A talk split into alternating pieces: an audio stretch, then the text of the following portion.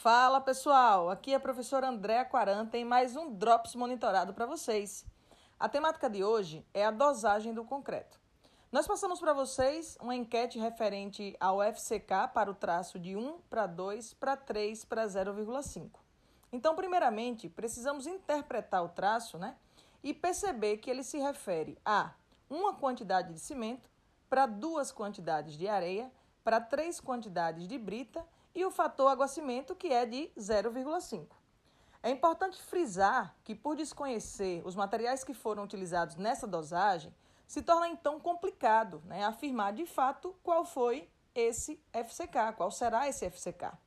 Por quê? Porque a caracterização desses materiais ela influencia diretamente no cálculo de dosagem.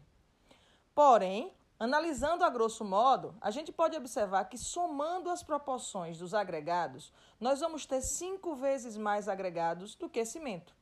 Se esse traço, por exemplo, se referir a 50 kg de cimento, automaticamente nós vamos ter 250 kg de agregados.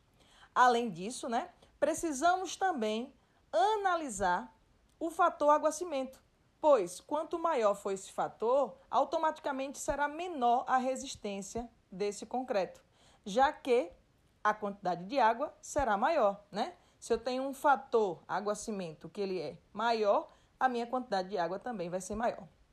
Assim, somando a grande quantidade de agregados e esse, esse valor intermediário do fator água-cimento, é, pode-se dizer que esse concreto ele terá uma resistência característica à compressão entre 20 a 25 MPa aproximadamente. Certo, galera? Então é isso aí. Espero que vocês tenham gostado e a gente se vê no próximo Drops.